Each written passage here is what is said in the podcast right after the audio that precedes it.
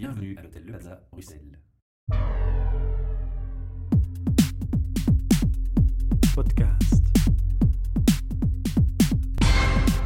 Bienvenue pour un nouvel enregistrement de nos podcasts depuis l'hôtel Le Plaza, Bruxelles, qui, comme chaque mois, nous accueille. Aujourd'hui, pour une interview HR Meetup, rubrique Vision at Work. Et devant moi, j'ai Bartholomeus Henri Van de Velde, chef d'orchestre, qui va nous expliquer ce qu'est un chef d'orchestre. Mais avant de commencer, un petit mot sur ton parcours. En fait, euh, d'abord, bonjour. Et je voulais être pas chef d'orchestre dans ma vie. En fait, je voulais être rockstar. Tout à fait différent, ça. Oui, oui et non. Parce que pourquoi je dis ça? Parce que quand j'étais très très jeune, je rêvais toujours d'être rockstar et qui étaient mes idoles. C'était Alice Cooper and Deep Purple. Comme ça, vous savez un peu la tranche où je me trouve dans les années. Si vous connaissez Alice Cooper, The Billion Dollars Baby. Mais j'avais un père qui aimait la musique classique et quand j'avais 6-7 ans, il est venu écoute, euh, mes enfants doivent étudier de la musique classique.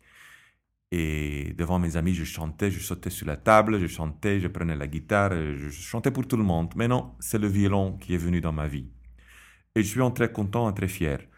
Donc, euh, j'ai commencé à étudier du violon et ça marchait assez bien. Et on m'a amené dans un bain de musique classique. Beaucoup plus tard, enfin quelques années plus tard, enfin, en famille, normalement, on va toujours à la côte d'Espagne, Costa Brava, Costa del Sol. Mais non, mais mon père n'allait pas en Espagne. Chaque année, il allait au Salzburger Festspiel. Et c'est un festival de musique classique de vraiment d'un haut niveau où des grands chefs comme Herbert von Karajan, Karl Böhm, Riccardo Muti, Claudio Abbado venaient. Et j'ai eu de la chance de voir tous ces gens quand j'étais très jeune, à partir de 14 ans déjà. Et à ce moment-là, en fait, j'ai décidé, ce métier, ça je veux faire dans ma vie. Au début, les premiers pas au violon, c'était un peu forcé ou il y avait quand même un plaisir? Non, c'était quand même un plaisir parce que je me souviens encore le numéro de mon violon parce que c'était un, violon de location, c'était 6 36. Donc j'avais 6 ans, donc j'étais tout fier d'avoir un violon dans mes mains. Et je, je peux encore d'ailleurs jouer le premier morceau en concert. Je peux encore jouer aujourd'hui par cœur.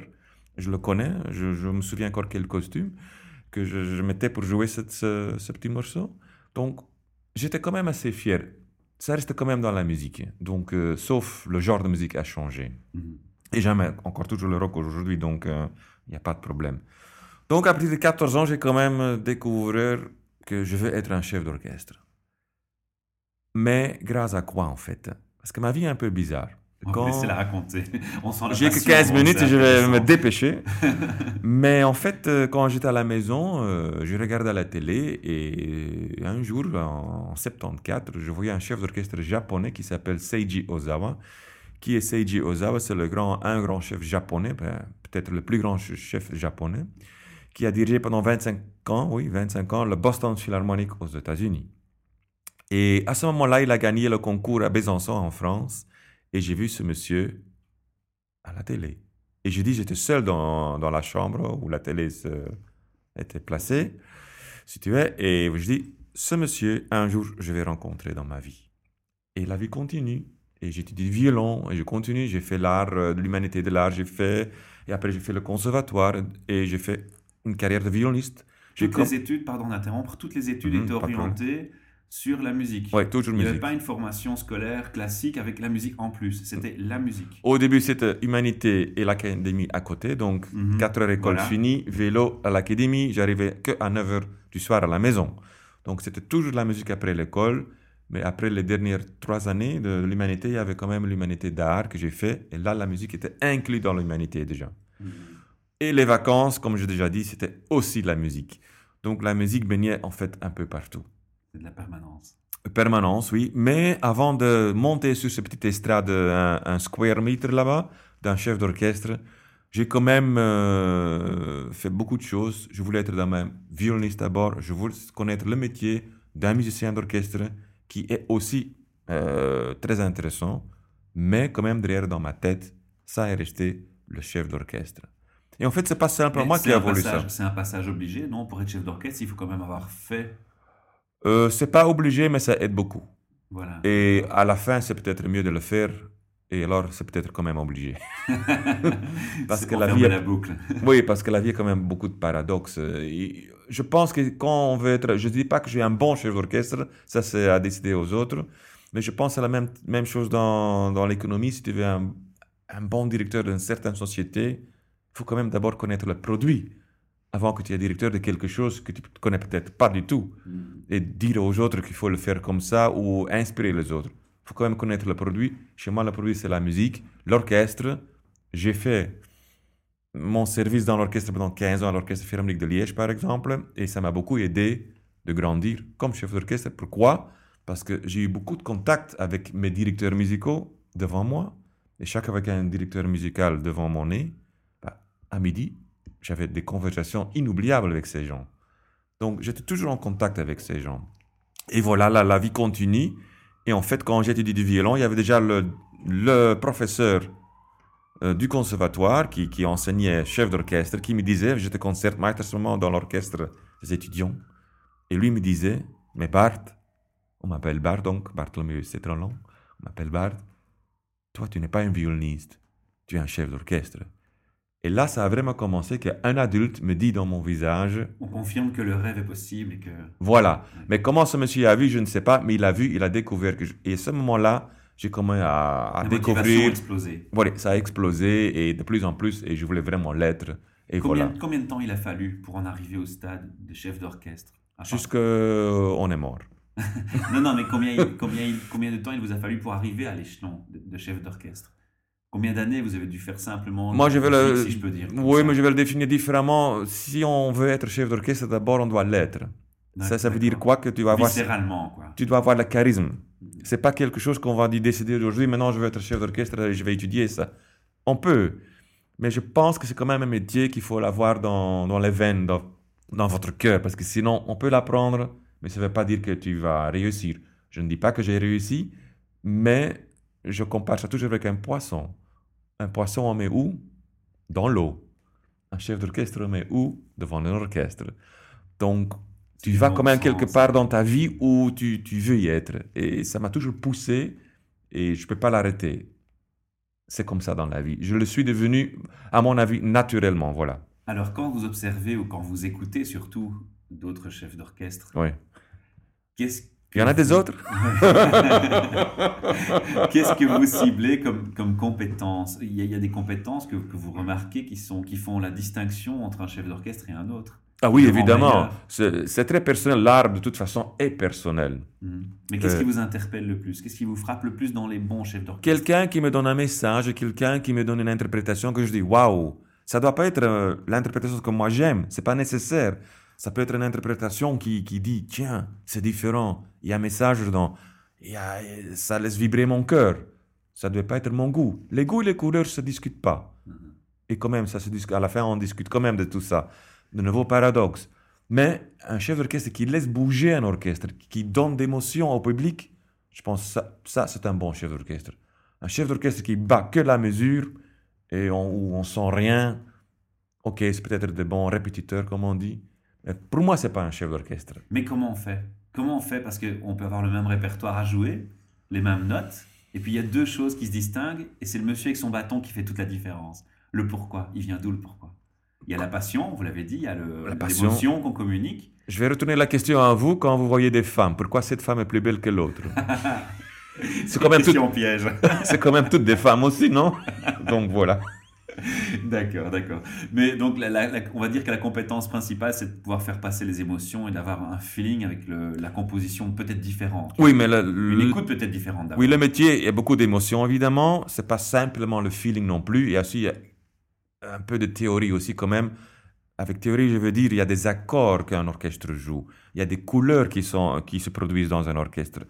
Notre boulot est aussi que, que ces couleurs se mélangent bien, que les accords sonnent justes, que, que le rythme est bien joué et juste dans un tempo adéquat qui, qui, qui vient, enfin, un tempo que tu choisis à conséquence l'acoustique de la salle, euh, ta journée, et ton physique, un peu tout. Euh, surtout ce qui est écrit dans la partition, parce qu'il faut toujours respecter le compositeur. Et pour moi, un bon compositeur, ce sont des génies. Mhm. Donc, vous êtes quelque part un, un leader qui doit avoir des compétences quand même techniques et théoriques, et en même temps, il faut ajouter une grande couche d'émotion d'un grand moteur qui, qui, qui mène euh, ses troupeaux à un résultat que le public derrière vous, parce qu'on voit que mon dos tout le temps, euh, que le public derrière vous soit émotionné et qu'ils ont des rêves. Parce que pour finir, tout est parti d'un certain rêve. Un rêve qu'on a mis sur papier, que les artistes, l'orchestre, qu'un chef d'orchestre interprète avec son orchestre pour servir son ou le public. Voilà. Belle, belle, euh, belle réponse. Merci. Alors, point de vue technique, euh, quand vous mentionnez, voilà, il faut une belle acoustique, une bonne acoustique dans la salle. Est-ce que les, les, études, quand on fait des, des études musicales, moi j'en ai pas fait, donc je ne sais pas, la question peut paraître naïve.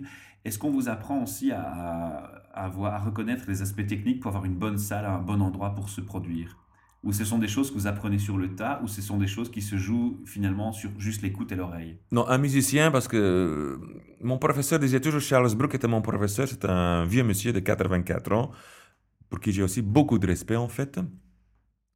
Euh, il a toujours dit, chef d'orchestre, je ne l'apprends pas. Alors j'étais choqué de ma première leçon il m'a dit ça. Alors il m'a dit, monsieur, je dis, maître, pourquoi pas? Non, parce que je veux que vous êtes un musicien. Et ça, c'est plus important. Pourquoi je réponds comme ça? Parce qu'un musicien, c'est quoi? C'est quelqu'un qui travaille avec ses oreilles. Mhm. Donc, un musicien font, fait un son. Et le son qu'on fait euh, dans, dans une salle de concert ou dans un lieu qui sonne, ça va nous obliger de jouer à une façon que le son se produit bien. D'accord, vous pouvez vous adapter. On doit s'adapter tout le temps, sans arrêt. L'oreille, vers l'oreille, ça va vers le cerveau, vers le cerveau, ça va vers soit la bouche, soit un violoniste, ses doigts. Ça n'arrivera jamais à un chef d'orchestre de dire moi ici je joue pas, c'est pas possible, l'acoustique est trop mauvaise. Non, non, non, c'est trop facile ça. oui, mais bon voilà, je voulais clarifier cet aspect-là parce que c'est une question qui m'a interpellé. On s'adapte à l'acoustique, voilà, tout, Mhm. tout le temps. C'est très rare qu'on dit on joue pas ici. Si on joue pas ici, ça veut dire qu'il fait moins 20. Voilà. Là, c'est pas possible. c'est un bon motif. si les cordes sont gelées, ça va pas.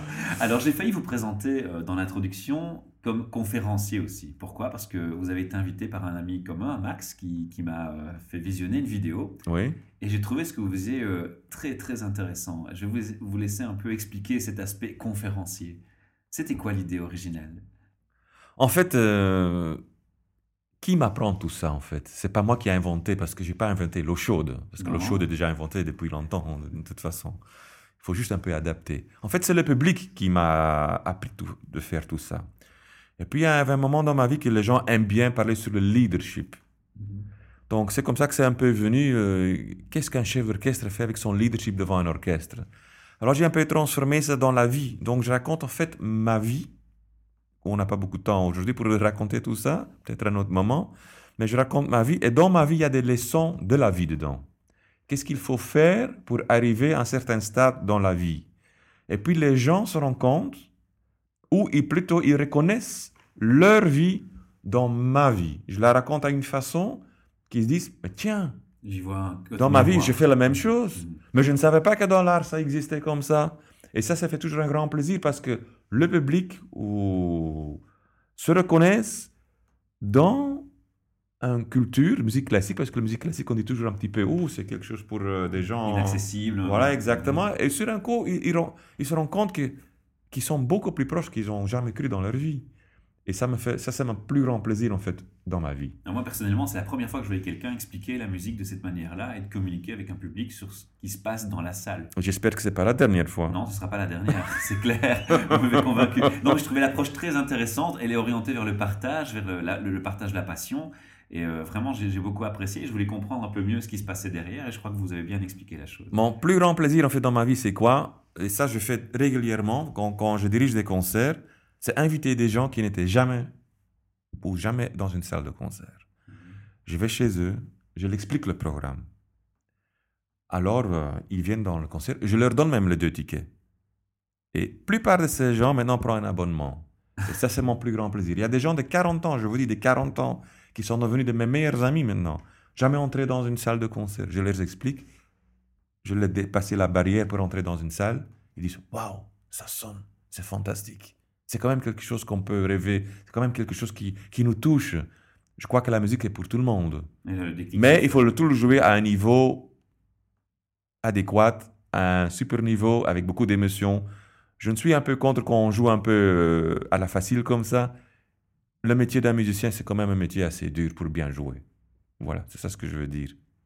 Merci. En tout cas, on sentait la passion chez vous et on arrive déjà malheureusement à 15 minutes. C'est pas vrai. Si, ça c'est très rapide. Mais on va pas être trop long en termes de podcast. On vous remercie pour votre témoignage. Avec on plaisir. va ajouter à l'article certainement quelques liens pour qu'on puisse un peu mieux découvrir votre œuvre et l'écouter surtout, parce que dans un podcast on écoute aussi. D'accord. Et euh, on y mettra quelques morceaux de, de musique. Merci à vous. Avec plaisir. Au revoir. podcast.